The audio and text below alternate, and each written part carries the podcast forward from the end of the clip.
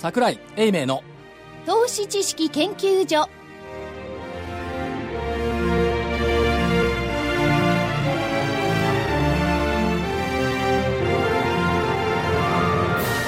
皆さんこんにちは。こんにちは。桜井英明の投資知識研究所の時間です。スタジオには桜井英明所長。ちゃんと連休ですがスタジオにおります桜井です。正木昭夫隊長。まさきですこんにちは。福井主任研究員。福井ですこんにちはそして研究員の加藤真理子でお送りします。えー5月7日木曜日の日経平均大引けです。えー239円64銭安の19,291円99銭。239円64銭安の19,291円99銭。トピックスがマイナス10.97ポイントの1574.64ポイント。出来高が概算で23億6567万株。売買代金が概算で2兆8617億円。値上がり銘柄が694、値下がりが1044、変わらずが144銘柄でした。このなんていうんですか微妙な均 均衡の上にあれなんつうのこの右行ったり左行ったりするやじろべやじやじろべえ、やじろべえのような相場展開、逆に転がってればはい。1万9700円。逆に転がっちゃったから1万9291円。ということで先週立てた見通しははい。外れました、ですね。ええ失礼いたしました、やじろべえもう傾いてんじゃないですか。傾いてますよ。ねえ。いも戻りがない。なんかどっかのあの熊じゃないんですからね。塀の上をずっと歩いてられても困るんですけどね。す塀の上を。いません。そうでしょ？熊が。やじろべえみたいにさこう微妙なバランス感覚、まあ、あえてそのやじろべえというからね、あの国際的にもね、ええ。ヨーロッパにしてもアメリカにしてもみんなそんな感じですよね。どっちに落っこっちゃうかもう分かんないですよね。いやだからたまたまね、連休明けが木曜日だったからこうなりましたけど、連休明けがね、6日の日がなかりせばよ、ね、水曜日に空いたとすると、1万9700円なの。大胆な仮説だね。木曜なかったっていうのは休みがなかったとかそういうこと？木曜日に空いちゃったからこうなっちゃった。木曜日にたまたま当たったからこういうことになるそうそうあそういう言い訳ですか？そうそうそう。今週はし初めかまあ、ら女の戦いのとばっちりって感じ？そういう。あ海外の？海外の。おーそういう。ワワシントンでの戦いのとばっちり。っていうことですか。でも本体の方があんまり影響ないですからね。なんで日本だけ飛ばしてなんですか？やっぱり日本だけが、あの、イエレンさんが言うように、バリエーションが総じて非常に高かったじゃないですか。いや、そう、バリエーションは向こうの方が高いよ。高いよね今だってもう今は高いですねサウダーって向こうが高いんだもん。いや、そうじゃないんじゃないかな。やっぱりその、なんとかその5月にこの弱小なマーケットをやっつけてやろうみたいなね、うん、うん。ところがあるのかな。トピックスは10ポイントぐらいだとすると、ね午前中からあんまり変わってないんですよね。ですよね。そうなんですよ。だから個別で見ていくと指数だけ安かったっていうね、特にソフトバンクが下がった状況、木曜日、その動きが大きかったなっていう気もするんですけども、しかし、だけど女の戦いでしょうよ。FRB イエレン議長と IMF ラガルド専務理事。あどう考えてもラガルドさんの方が綺麗でしょ。どういう基準でそのものを？シンクロかなんかの選手でいらっいや、しゃったテニスだよね。テニスですか、あまあ、そそれはいいとしてですよ。ただあれ、イエレン議長に質問したのはラガルドさんよ。記者じゃないのよ、あれ。ラガルドさんの質問に答えてバリエーションが非常に高い。じゃあ、あの非常に高いって言ってないんじゃないですか？まあ、バリエーションややは高い。割高だってそう。なんかね、まあ割高だとは言ってますけど微妙な表現ですよね。ですよね。うん。あれ、英語で見てるとよくわかんないような表現なんですよ、あれ。日日本語にするとそうなっちゃう。非常に高いになっちゃう。でもいずれにしても、あのー出口、完全に出るための予防策っていうんですかね。貼っとかなきゃいけないっていうのは当然、その、いや、だから,、ね、から背景としてはね、免罪符だから、要するに金利が上がって、あの、債券が急落してもね、前からウォーニングは出してたよって、こういう話でしょ？いや、だからその前に、あの、海、海という表現が正しいのかどうかわかんないですけど、下げるものは下げちゃいたいじゃないですか、じわじわりと。でも、要するに、あの、皆さんが急落とかですね、安いところの引き金を引きたくない。あるいは歴史に名前を残したくない。うんそれはあるでしょう。長期債金利は非常に低い。初回の利上げをきっかけに債券利回りが急激に上昇する可能性がある。これ、言い換えりゃさ、長期金利は非常に低い。これはいいですけども、利上げをきっかけに債券が急落する可能性があるってことでしょ。うん、そういうことですね。だから私のせいじゃないからねって、警告はしたよってこういう話でしょ。ずるいよね。ずるいだけど、これ初めてじゃないでしょ、同じような言い方をしたのは。表現の仕方は違うけど。うん、そうそう。でしょ？も、もっと前もっとひどかった。バイオ株はバブってる。あのおばさんは。バイオ株がバブってるって言ったら、そこからバイオの株は10%ぐらい上がった。いや、でもイエレンさんはあのコンダクターですからね、そういうようなね、いろいろ、あのーちゃんとしたコンタクト、こ あのーコンダクターである、指揮をしなきゃなんないんだから。いやー、でもこう、うまい具合に、だから、ラガルドおばさんがこう、うまい具合に攻めたよねっていうね。二人仲いいんじゃないですか、本当は。できできててアドバルーン上げる？本当は仲いいのかもしれない。ということですけども、まあ、またうまい具合に雇用統計が1週間遅れて発表になってるしね。で、ADP の方はね、あれ良くないですからね。16万9千人の増加、20万いってないんです市場予想が20万。だけど、ね、去年の1月以来の低い伸び。ということでいくと、まあ、信頼感としてどうですか？雇用統計 ADP 雇用レポートの信頼感って中国の GDP 並みでしょ。あそれはちょっと、ちょっと、うんなんて言っていいか。でもあの、レポートの中読んでみると、その、労働市場も、それから他の、あの、えー賃金ですか、そういうものを見ても、そんなに心配するようなことはないよっていうのは書いてありますけどね。書いてありますけどレポートの頭に。いや、心配するようなことはないよっていうのも、例えば、あの、賃金に関しては改善がないっていうことも言えるわけですからね、今まで変わんないんだから。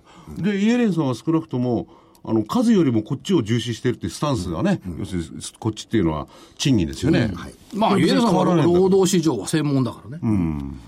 それからもう一つは、あれか、バフェット、指数。バフェット指数だっけ？バフェット効果だっけ、バフェット指数って言うんでしょ。世あの界 GDP と。そう、世界の時価総額株価75兆ドル、今 GDP が74.5兆ドル、バフェット指標か、バフェバフェット指標からすると限界値まで来てる。上回ってるんですよ、むしろね。分かんないのこ。のバフェットのおじさんはさ、バークシャーハザウェイの定時株主総会で、高値圏で推移する米国株式市場はアメリカのビジネス環境が良好なことを示しているって言ってるんですが、これとバフェット指標の整合性ってどこにあるあまりわかんないです。私に。わかんないよねこれええわかんないです。うん。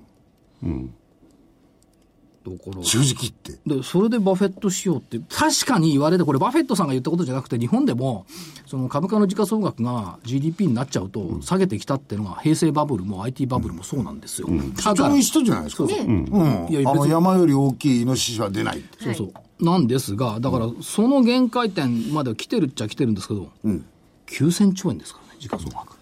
ですね。うん 9000, 9000兆に、これあと1000兆円増えるとどうなるか。単位が変わる。変わる。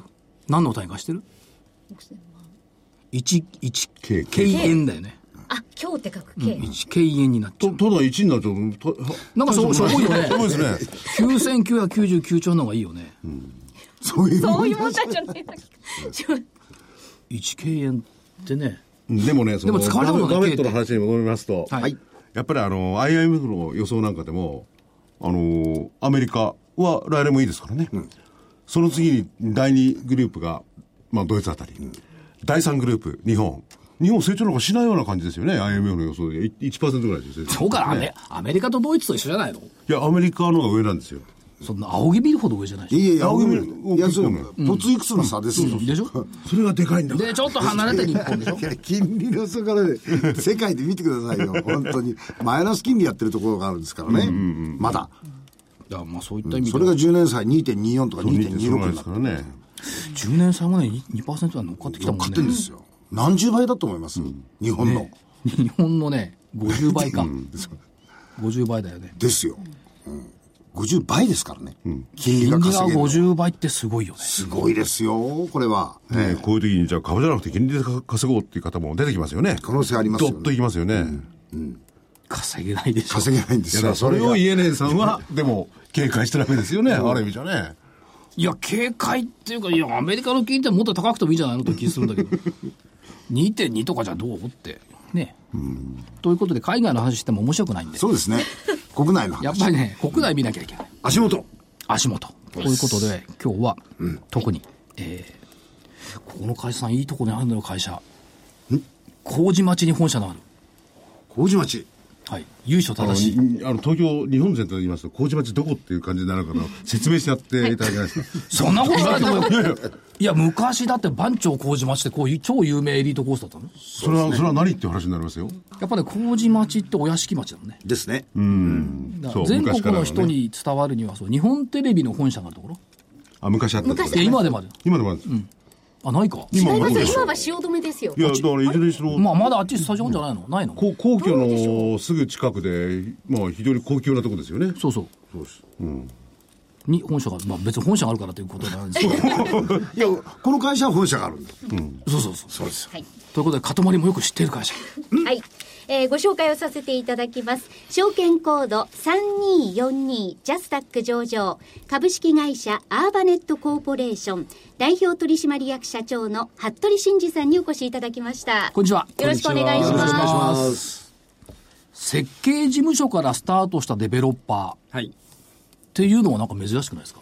相当珍しい。そうですよねはい。はい設計事務所、もともとは設計から入って、今デベロッパー。そうですね。私自身はいわゆる一級建築士なんですけれども。侍さんですよね。えーまあそうですね、はい大学で建築を学んで、えー卒業はずっと一貫してマンションの設計の仕事をしてたんですね。はい。まあ、設計の仕事っていうのはあのいわゆるデベロッパーさんから依頼を受けてですね、まあ、設計をするという仕事なんですけれども、まあ、人様の建物の作るというか設計をするという仕事を長年やってきましてですね、はい。まあ、あの依頼主とこの土地の生かし方みたいなことで意見が違うことってまあまああるわけですね。ええ。まあ、私自身、いや、そうじゃない、こっちの方がいいんじゃないかといういろんな企画もあっても、なかなか通らない、最終的に通らないこともあって、まあ、いずれは自分で土地を買ってリスクを背負って、その土地の魅力を最大限引き出すマンションを作った方が一番いいんじゃないかなと。まあ、それをやってみたいなという気になりましてですね、まあ、今から、えー、17年ぐらい前ですか、はい。まあ、もう48になった頃なんですけれども、今の会社を起業いたしまして、まあえー設計事務所からスタートして、4年目にやっと第1号の自社開発のマンション事業を始めたというところでございます。これどうなんでしょう、そのマンションをお設計、開発されて、えっと、一棟で売るモデルの方が多いんですか？そうですね、あのーまあ、土地のビジネスモデルはですね、はい。まあ、大きく分けて、投資用ワンルームマンションの開発、一棟での販売。でもう一つの柱が、えーファミリーマンションの中でもちょっとコンパクトな、えー単身者あるいは、えーディンクスの方々を対象としたですねコンパクトファミリーマンションこれの開発これは一部屋一部屋の分譲でございまして、はいこの両立てでやらせていただいております。あのやっぱりあの建築、設計から入っているということで、まあ、御社のホームページなんかからこう動画とか物件会とか拝見すると、おしゃれですよね。そうですね、やっぱり若い方を特に、えーまあ、住んでいただくということを意識して作り込みをしてますので、はい若い方のニーズをですねできるだけ捉えて、まあ、それを形にしていくということに、えー非常に気をつけながらやっております。で感心したのは、時々、まあ、あの、マンション売って割と入ってる方は、投資用マンションなんか多いですから、賃貸で入ってる方多いですよね。そうですね、東証ワンルームマンションの場合は、エンドユーザーというか、最終的に入る方は賃貸の方がほとんどですね。はい。で、そこに、アンケートをされる、はい。はい。マーケティング、はい。あんまないですよね。そうですね、あの業界であのマーケティング、まあ、アンケートっていうのは入あの、賃貸マンションなんかで、入居時のアンケート、これは比較的たくさん資料があるんですね、つまり、まあ、不動産屋さんに案内されて、この部屋に決めたと、まあ、契約書を作る間にちょっとこのアンケート答えてということでですね、まあ、あの入居時のアンケート、これは業界、実は結構たくさんあるんですが、はい。当社でやってるのはですね、まあ、実際、当社のマンションに、ま、1年、2年、5年住んでる方に対するアンケート、まあ、住んでみて初めて分かる、まあ、使いにくさ、あるいは、まあ、いいところ、悪いところ、これ出てくるわけですが、これについてアンケートをする。まあ、同時に当社以外のワンルームに住んでる、え当社が作ったものじゃないところに住んでる方のアンケートも時々取らせていただいたりしながら、分析をして、ものづくりを生かに生かしていくということをやらせていただいております。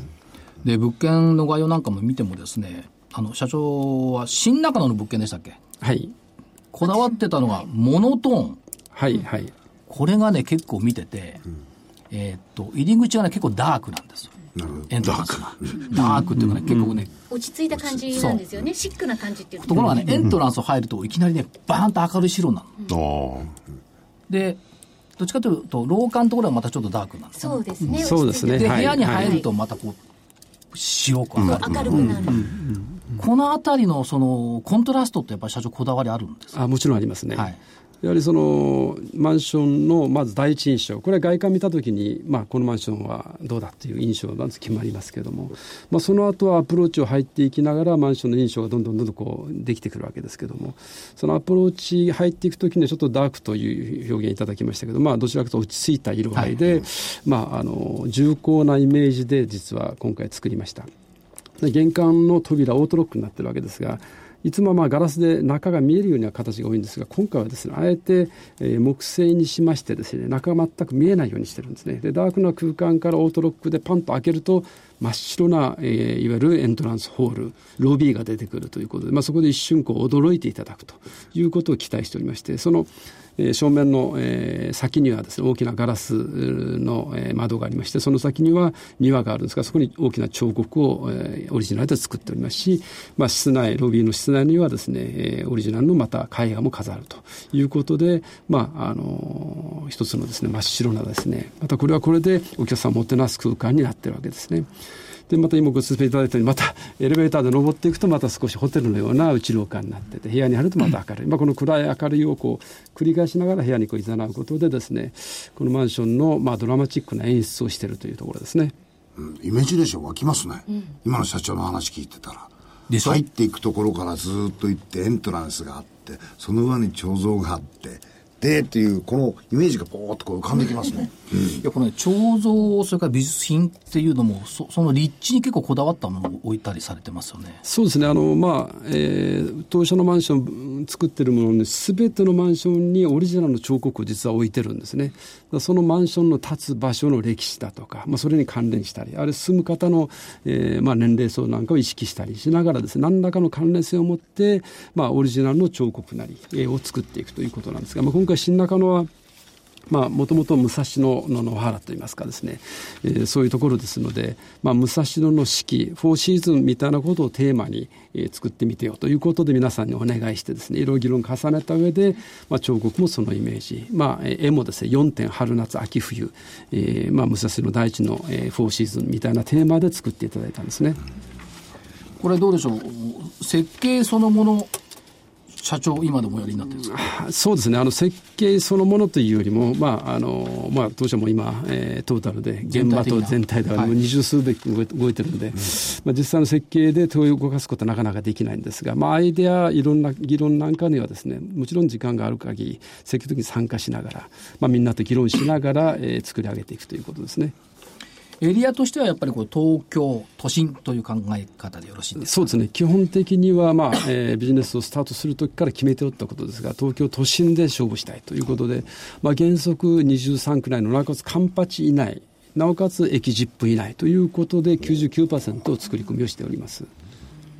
これはまあいろんな理由があるんですけど、はいまあ、前のバブなんかでもそうですけども、まあ、あのやっぱり郊外や地方が先に壊れてですね、まあ、もし悪い情報があった場合にですねで都心はまあ最後まで頑張れるっていう、まあ、最後は痛む時も当然あるんですけれども、まあ、そういう意味では都心の価値というこれはもう本当にあの特別なものだと思ってるんでその都心で勝負しておる方がいいんではないかという考えですね。いかがですか都心のマンションいいですよね。10分以内ってのいいですよね。そうですね、ええあんまり近すぎても今度ね、うるさかったりなんかしてダメなんですよ。10分以内ぐらいのこのエリアが良くて、で、こだわりがある。でも、あの、話は違うんですけどね。あの、こういうところを、その、分譲もやられてるわけですよね。あとは一棟バーンと売っちゃう、はいその、はいワンルームマンション。おー消費税からこの方、はいそういうところ良くなかったんじゃないですか？えー、と消費税、あれ、その前はリーマンショックが当然あったんですが、実は東証のあのマンションというのは、リーマンショックの後もですね、消費税の後もずっと売れ続けてるんですね。東証マンションが違うんですか、はい、あのファミリーマンションはリーマンショックの後かなり実は値下がりをしてしまったんですね、うですよね。これはもう郊外も都心も下がりました、東証のマンションはずっと売れ続けてるんですね、これ、背景がですね、まあ、全然違うんですね、実際に実質で住む方とは違って、東証のマンションを買う方はですね、えーいわゆる、まあ、年金不安を抱えている若者、これが一番大きな実は購入層なんですね、まあ、20代、30代、40代。それよくわかります、はい。まあ、今の若い方、僕らの若い頃と違って、やっぱり年取ってからですね、その年金に頼って生活できない、これもみんな分かってるわけですね、自分で何とかせないかんということだと思うんですね。まあ、そういう中で、金融商品といっても、なかなか、本当に安心できるもの、本当にたくさんはないわけですが、まあ、そういう中で東証のワンルームマンション、まあ、これは賃貸マンションの収入をベースにした、まあ、金融商品の一種なんですけれども、まあ、これの安心感というのに皆さん気づかれているということですね。一つはまあ不動産ですから、溶けてなくなることが決してない、えー、投機できる実物である、現物であるということ。また貨幣価値が将来、まあ、デフレ、まあ、今、デフレといいますか、あの、貨幣価値が将来変わったとしてもですね、まあ、その時の相場の貨幣の1か月分の家賃が、まあ、入ってくるということで、まあ、将来的な収入の安定感といいますか、それに対しても、まあえー、安心感があるということだと思いますが、この若い人が買ってくれてるということがベースになってるんで、実はリーマンショックの後もですね、売れてたんですね。うん、でなおかつ、今、もっとそれに拍車がかかってるという状況です。これあの3日の日の日経の朝券一番、朝券の、朝刊の一面。はいコンシューマーっていう特集があるんですけども、うん、3日の日に出てたのが、中古マンション、まあ中古ですけどね、中古マンションの投資セミナーに若年層の参加者が増えている。うん、で、具体的な話は大手電気メーカーの社員が1300万円の物件を購入したりね。うん、それからもう一人の会社員もやっぱりこれ、やっぱりマンションでの、特にワンルームマンションの購入を検討しているっていう話が紹介されてましたし、実際正木さんと今組んで結構ね、その、相続税対策でのマンション、うん、それはある程度、ね、あの上の方ですね。違うのよ、これがね、またね、若いん。ですよ。相続税対策っていうから、シニア層がたくさん来るかと思ったら、違うの、30代とか若い人が投資を考える。あそれは相続税じゃなくて、自分の投資を、ね、そう。うん、だから不動産投資っていうのが、うん、そのシニアじゃなくなってきてますよね、今。そうですね、若い方が非常に多いということと、もう一つは先ほど今お話しました、相続税を意識して、これは、うんあの若い方もあるいは年配の方もシニアの方も両方非常に関心が高い。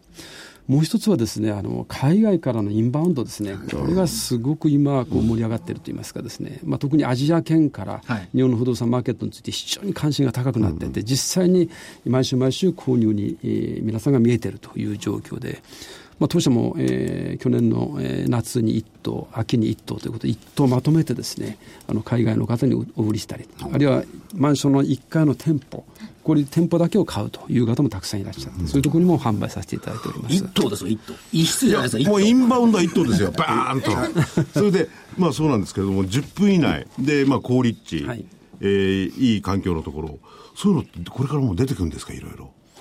あの物件が物件をですね今買うのが土地を買うのが今一番実は大変なんですね。すねえー、まああのいわゆるリーマンショックの後の不良債権の処理はもうほとんど終わってますから、うんうん、そういう更地も本当に少なくなってきてる。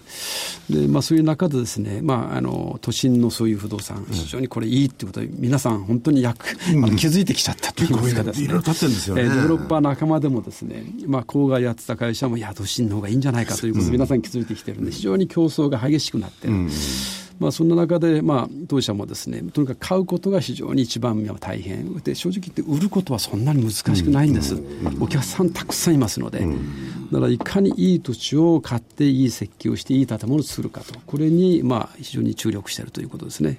売ることが難しくないということは日本の都心の不動産というのは世界的規模で見て人気があるということですね、はいはい、非常に高いと思います。それはやっぱり利回りがですね日本の不動産、まあ、20年以上ずっと下がり続けてきたんですね。その間にアジアやヨーロッパアメリカは不動産上がってますから、うんうん、とにかく海外と比べると、まあ、いわゆる利回りが全く違うんですね。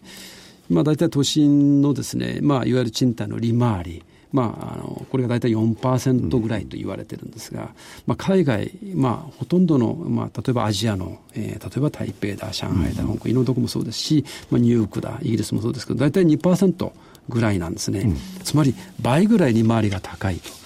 いうことで、まあ、日本の不動産マーケット、まあ、正常も安定してるし、まあ、まあ、オリンピックもあるしということですね、非常に注目されているということではないでしょうか。うん、やっぱりだから人気の、そその上、円安で4割近く割安になってますからね。そうですね。問題だからその、土地をキープできるかどうかですよね。そうですね。はい。社長はそれに対して特別なこのノウハウなんて終わりなんでしょうね。あの、一つはですね、やっぱり、あの、当社もこの専業でですねずっとこれ、えーやってきてます十何年当社のあのもう小さい都心の土地例えば50坪とか100坪とかそういう土地を専門で扱ってるんで、まあ、大手さんとあまり競争にならなかったということがあります、それとまあワンルーム専業で基本的にまあやってますから、まあ、うちに持ってきてこういう物件買ってくれるって皆さん分かってるんで、情報が非常に入りやすいということがありますし、それに対して当社は設計集団ですか、もともと。は設計のスタッフ何人もいますんで、来たらパッと図面を入れて、要するに収支を入れて、変える変えないの答えを、まあ、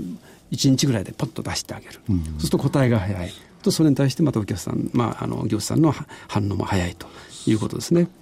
だそういう意味では、ね、その地域の住民の方もワンルームなんか結構反対するのも多かったじゃないですか。はいはい。ダーンと立ってね、はいはい。うるせえやつがバカバカと入ってきて、はいはい。そういうもう思想じゃないわけですね。ちゃんとしたものをパーンと建てるわけですね。あのもちろんあのマンションを都心で建てる場合に、まあ、北側の住民の方にですね、一部日陰になる、これはですねやっぱり常にこう、まあ僕らにとって大きな問題ではあるんですが、以前のようにワンルームだからもう全部ダメみたいな、そういう雰囲気ではないですね、正直言って。そうなん。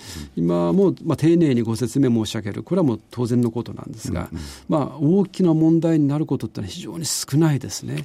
はいあのまあ、こういうものを、こういういいものを街にに、まあ、置いてもですね、できても高級感のあるそういうものを作るんだよということを定説に、まあ、あの丁寧にですね、ご説明することによって、まあ、比較的理解をいただいて、大きくトラブルすることなくてですね、建てれてるというのは今の現状ですね。今ね、賃貸物件、例えばね、その入居審査で、入居者のね、コミュニケーション能力とか、協調性とかを測るマンションまで出てきてるえ？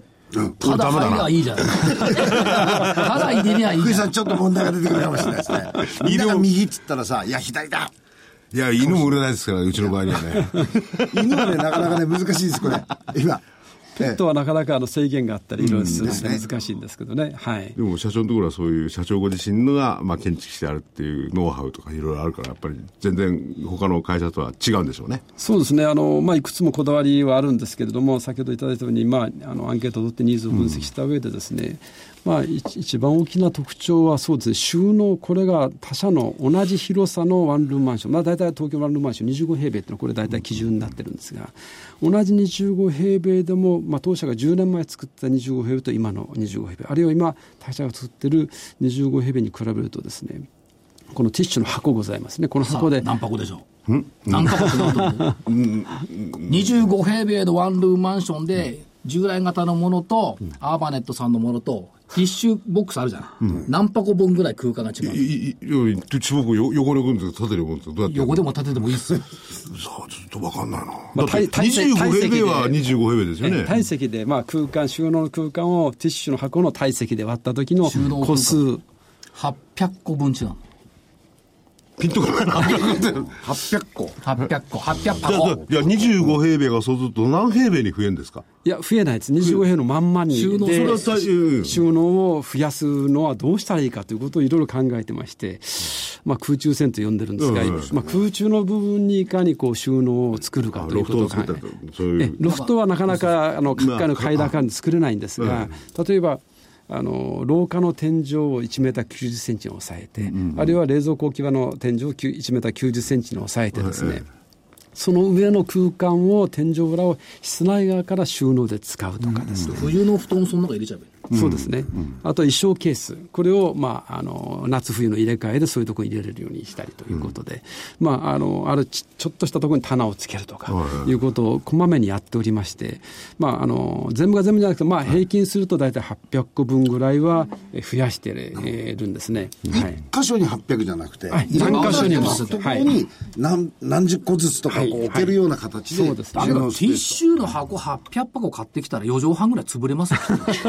普通に考えたら。そうでしょう。ね。あとあの浴槽も足を伸ばして入れはいる浴槽とかも、あの考えていらっしゃるんですそうですね、あの単身者用のそのお風呂っていうのは、まあ、あの業界で1014という1メーターの1メーター40センチの内乗りの寸法のお風呂、まあ、これが標準なんですね、昔の、まあ、以前、もかなり前のビジネスホテルにお風呂とトイレと洗面がついているタイプの洗面とトイあのトイレをです、ね、取り除いたようなお風呂ですね、あれが今でも一般的に全体が使っている、えーいわゆるワンルーム用のお風呂なんですが。そのお風呂から10センチだけ内のりを広げて、えー、1メーター20センチの1メーター40センチのお風呂でですね、足をゆっくり一人で伸ばして入れるお風呂、なおかつ真っ白で非常に綺麗なお風呂、これをオリジナルで開発して、うちの商品として持ってます。それを、えー、全部の住宅ワンルームに入れるようにしてるんで、まあ、お客様の評判非常にその辺も高いですね。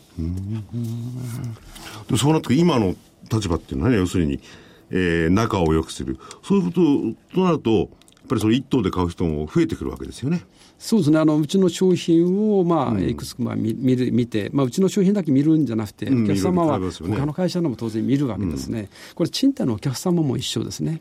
まあ、例えば中野駅に住みたい予算が例えば月々9万円。でそれで空いてる部屋を探して、まあ、全部を基本的に見て回って一番いい部屋を選ぶ、うん、まあ、一棟で買う方もいくつか対象の物件見るわけですがその時にやっぱり他社と違うものを僕ら作ってるものですからやっぱこれがいいというふうに選んでいただける可能性が非常に高いということですね。若い人に関わらず我々シニアが借りるとしてもですよ、うん、やはりお風呂に足が伸ばせるっていうのはいいですね。うん、僕個人的には。そうですよね、ゆっくりできますもんね。そう。それと収納スペース、はい、うん、小物が結構置く場所がないんでね。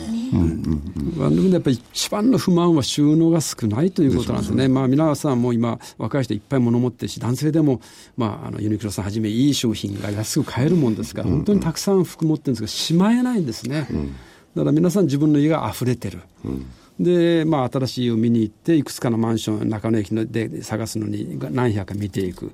みんな収納同じような自分が住んでる今と変わらないんですうちの部屋だけ収納がたくさんあるわけですね、うん、同じ広さでも。そうすると自分の部屋の片付かないものが全部入るなと。じゃあここにしようということで選んでいただける。まあ、そういうことで非常にうちの親は賃貸の月が非常にいいんですね、他社に比べると。御社のその事業へのこだわりっていう部分で、その日本のマンションは軽自動車に見られるように効率性、実用性という文明の面では世界で最も優れている。はいっておっしゃって、まあ、はい、今ここの部分ですよね。はいはい、で一方でその精神的な満足感を与えてくれる文化の香りも提供する、このあたりのこだわりは、やっぱりさっきのアートみたいなところそうですね、やっぱりその室内は効率性を僕らずっと若い時から設計して、ですね使いやすい、徹底的にこうやってるんで、まあ、75平米の 3LDK、あるいは25平米のワンルーム、使いやすさを徹底的にやってるんですね、だから、まあ、部屋の中に余裕とか遊びって実はほとんどないんです。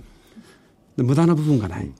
でもやっぱり人が住む世界ですからやっぱりその遊びの部分ゆとりの部分がどっかに与えられないかな作れないかなっていうふうにいろいろ考えた時にそうだマンションの玄関ホール結構広い空間があるなとここをなんとか生かせないだろうかということでいろいろ悩んだ中でですねこうミニ美術館みたいにしてあげようと。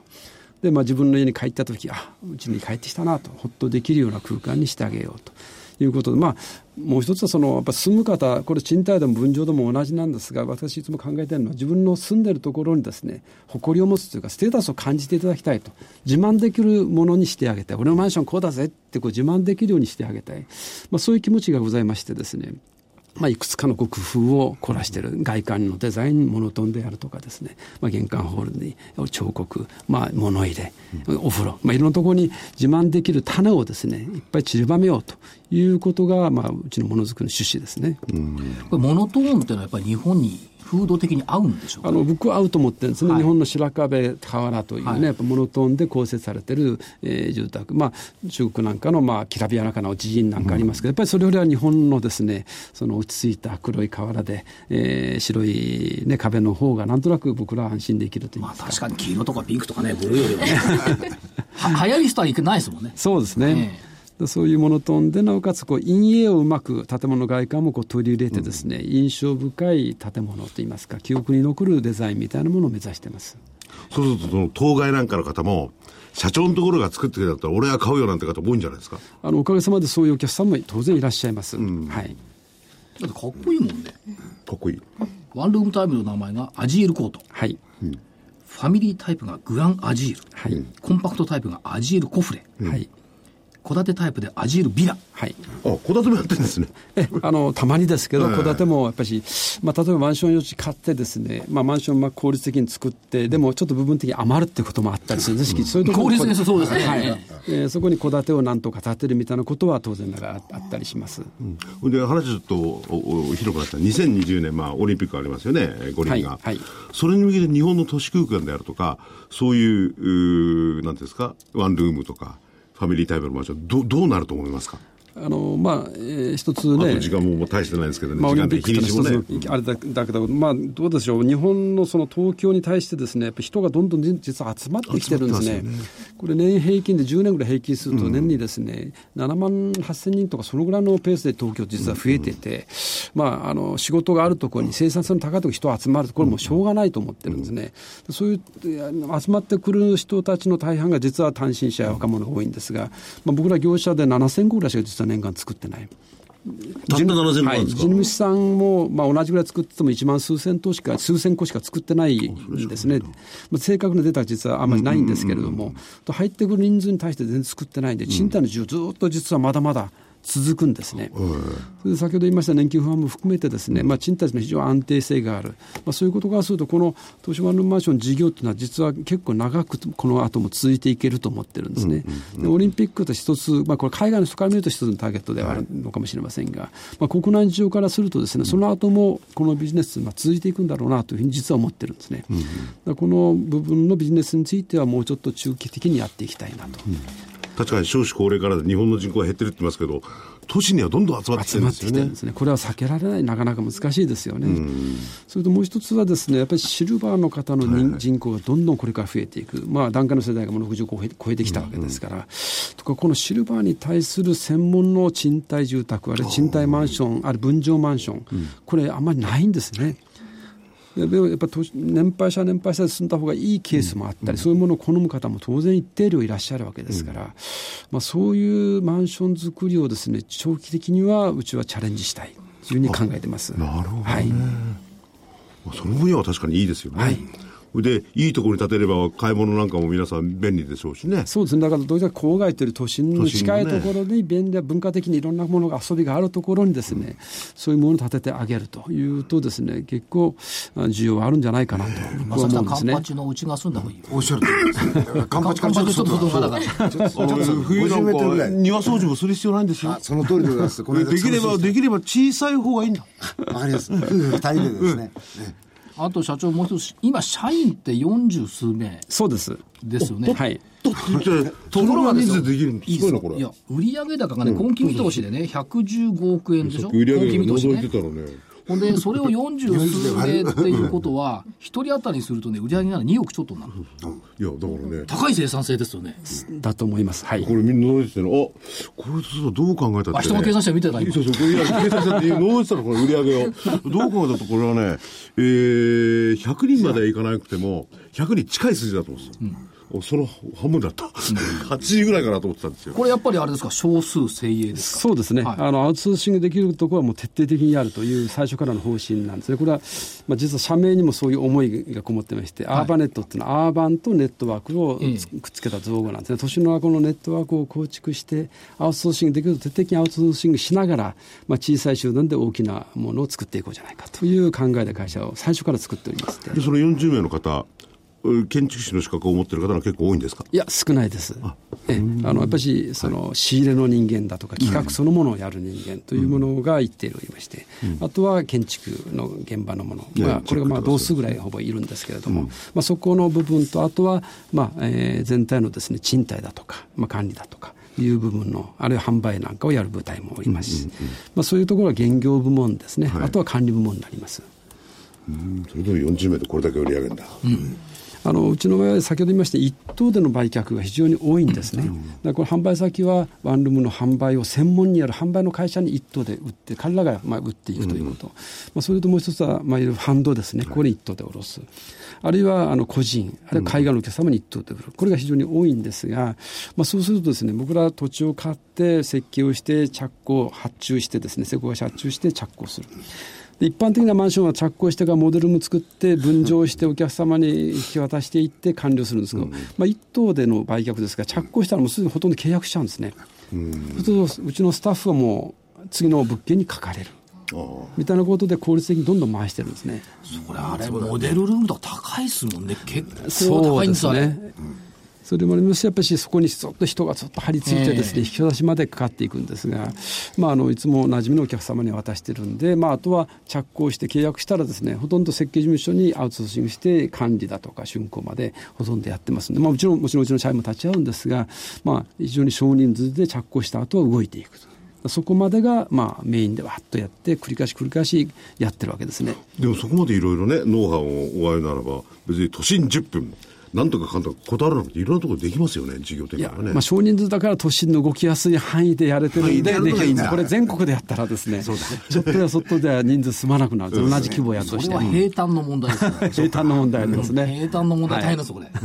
でも都心だからできるということがありますね。はいまあ、本社がちょうど千代田区でど真ん中にいますので、まあ、カンパチ内だったら大体1時間かからないぐらいでほとんど行けちゃうんですね。ほとんど東京で行けますからね。どど真ん中にあります。ほら、都心っていうのはカンパチ以内ですよ。いやいや、そんなことはないと思いますけど。分かってます。板橋区じゃダメだから、同じ東京いやいやそんなことないです体調とかカンパチの先なんだもん。カンパチが100メートルずれてる。そうです。最近杉並ナンバーっていうのもできたからね。見見るとびっくりするよ、世田谷ナンバーとか杉並ナンバーとか見るとね。まあそれはそうとして、まああの、まあ斬新な発想ということですよね。まあ今後とも理想の住まいをはいご提供いただければと思います。今日はありがとうございました。はい、ありがとうございました。よろしくお願いします。本日のゲストは証券コード3242ジャスタック上場株式会社アーバネットコーポレーション代表取締役社長の服部真二さんでしたありがとうございましありがとうございまたした。やっぱりいいですよね。その少子高齢化とか必ず気になっちゃうんですよ。なりますね。土地もいらねえだろうとかね、思うんだけど、やっぱり都心に集まってるんですよね。僕これ同じような提案したら、やってませんよって言われましたよ、あるところで。何ダメですね、そいつはシ。ニアの。いや、やっぱりそのシニアになってくるじゃないですか。そうすると、その人たちのニーズをきちっとこう、あの、組み上げてくれるところが、今のもいいなと思ってるんですけどね。なかったですね。残念ながら。シニアで犬犬が飼えたら一番いいね。あ、それ確かにね。うん。一人になっちゃうと寂しいからね、犬ぐらい飼えた方がいいですね。どっちが先に吹けるか分かんないけどね。犬だけは相手にしてくれますもんね。えるんですよ。犬の面倒見れなくなったら、犬飼えなくなるなって。元気でいなくちゃそうなんですよ。なほっといても元気だから大丈夫。まあ、まあ、じゃあ予定でも行きますか。行きますかはいえーと、明日は8日の金曜日、早いもんでオプション S q 2万コロコロコロ8円という S q 値が先月ありましたが、はるか遠くなってしまいました。そして、トーンダウンしてるよ。アメリカの雇用統計の発表、えー中国貿易収支、週末、中国の消費者物価と生産者物価、これなんだから日曜日にあるのかね？休みはいいのにね、あの人たちも。えー、11日月曜日、ユーロ圏財務省会合、えー12日火曜日、景気動向指数、アメリカ財政収支。あんまり影響ないよね。13日水曜日、国際収支景気ウォッチャー調査、アメリカ小売売上高、ユーロ圏1、3月 GD GDP。こんなもんだよね、GDP 出てもね。うん、まあそんなもんですね。1。ヶ月と1週間、すぐには来ないですよね。ねえ。だから中国の GDP 信用できない。当然。です。14日木曜日マネーストック都心オフィス空室率。アメリカ生産者物価。15日金曜日企業物価指数。消費者態度指数。鉱工業生産。アメリカの鉱工業生産。ニューヨーク連銀景気指数。あとは対米証券投資まあ明日の雇用統計だけかな。どっちかっていうと。見通し下限1万9466円。加減ですか、それ？下限減。今日より今日よ上じゃないり低い。低い。上上上上でですはい。あの見通しのが上です。えー、上限。無謀じゃないですか。なんで？理由買ってぐもの上限。どうぞ。買ってぐもの上上限。限上限。2 2万飛び飛び飛び8円。4月 S q 値。というところですね、ちなみに5月月足要請基準が1万9531円。これさえ下回ってる。これね嫌なアノマリがあるのね。3月安いと5月安いっていう。3月高いと5月安い。4月高いと8月安い、今年はそうならないようにはい。頑張っていただきたいなと思っております、ねえ、今日あたり、イギリスの方では、選挙選挙ですか？らねあれ何？スコットランド抱き込むって？スコットランドの、あの、こう、民族も党ですしうまくいかか。なかったらうん、でも、言ってることが違いますからね、大変ですよね。大変です。というところが見通しです。お知らせございますか、はい、お知らせです。はい。えー投資知識研究所の DVD、今からでも遅くない、これからが本番だ。ETF でかつ。ETF 投資超実践投資法。こちら DVD です。価格が8640円に送料になります。何か一言ございますか？え ETF ですよ。はい。日銀も大好きですよ。GP も大好き。これからの投資は、まあ ETF を核にして考えてもいいんじゃないかなとは思ってはいるんですけど、皆さんどうでしょうか？あの意外とね、ETF の具体的戦略ってあるんですけどね。書いてあるもん少ないの？うん、少ないんですよ。だから理理論、概念は多いんだけど。うん。いろんな ETF をね、それこそ銘柄と同じように組み合わせてやったりとかね。まあ ETF の中でもいろいろなあの種類ありますんでね。これ何作作ったの？私のやつだよね。そうそうそう、そうですよ。そうですよ？投資知識研究所の DVD です他の人だったらどうしようと思って。違います何を言ってんですか？より実践的な ETF のその活用法より実践的なのはできないでしょ所長しか。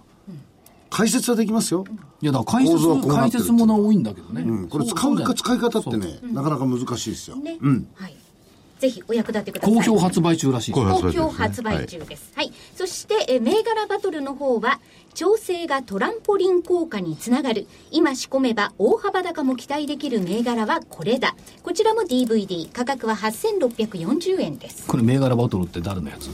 そう、桜井英明。一人の、一人芝居お一人芝居ですねこれトランポリン効果ですからぐーっと今沈み込んでるんですだから、あの、作る段階から、はいもうすでに、あの、4月の末は安くなると前提にしてましたんで。そう。これですよ。ニコッとしてますね そういうことかもう。読みの通りですよね。のだから今お求めいただいても十分に対応できる中身、銘柄にはなっているとは思われます。はい。かといっても必ずしも、必ず上がるとは限らない。はい。はい。もうちょっと深く沈むこともあるであれ、あるでしょ？ありますねねえ、ぐーんといっちゃうのもあるでしょ？でもその場合、ほら、ハッチング効果ってバーン上がねかもしれない。かもしれないはい。えーお求めはラジオ日経通販ショップサウンロードまでお電話でお願いいたします。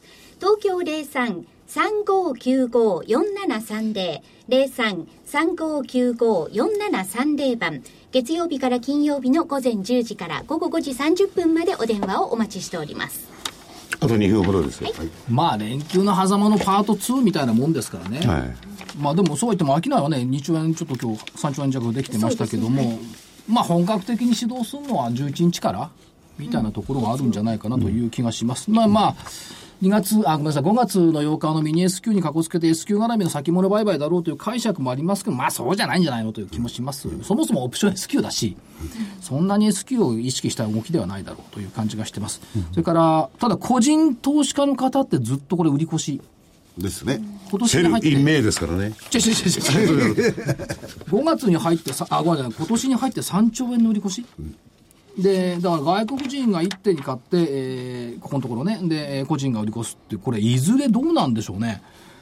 日本の産業資本の大半は外国人資本ということになっちゃった時にはね、まあ依然として持ち株比率は3割ちょっとしかないからいいんですけども、これってどうなのよっていう、この疑念がね、まだあって、バックトゥザフューチャーの映画で最後に日本人に資本を握れたアメリカ人が日本 日本人にペコペコする構図があったんですけど、まあでも資本ばかりは国だなんだかって話じゃないですからね。まあね、でもどうなのっていう気もしないでもないんですけど、ただ一方でその個人投資家の方々のそのパワーというかね、5月の9日土曜日に、あのコルさんというところセミナー、はい有料セミナー、先週お話ししましたけど、はい。満員、前、すでに満員、2015年株式劇場、ゴールデンウィーク明けの個別銘柄研究でスタートするんですけども、今年2回目かな、満員。やっぱり。熱意はやっぱたくさんあるんだな。いやだから落ちたら買おう落ちたら買おうと思ってるんですよ。これまで参加してなかったから買えなかったんですよね。あそれは言えますね。だからそういう意味では、まあ、ようやくゴールデンウィーク明け上がってくんなくてチャンスが来たかなと思ってるかどうかっていうと、ここのところですね。このマインド土曜日確認していきます。はいはい、ぜひあの参加される方はね、所長の話をじっくりと聞いて生かしていただければ私じっくり話しながらパカパカパカパカえ動くそうですあのね早いんですよ。あ結構メモ取るのもメ大モしてるとねもう先行っちゃってるの、うん。ちょっと早すぎると思うんだけどね、いや忘れちゃうから。はい。早く言わない。じゃあ皆さん一生懸命聞いてください、はい。今日もね。ははい。はい。えーそれでは皆さんまた来週です。さようなら。さよなら。失礼します。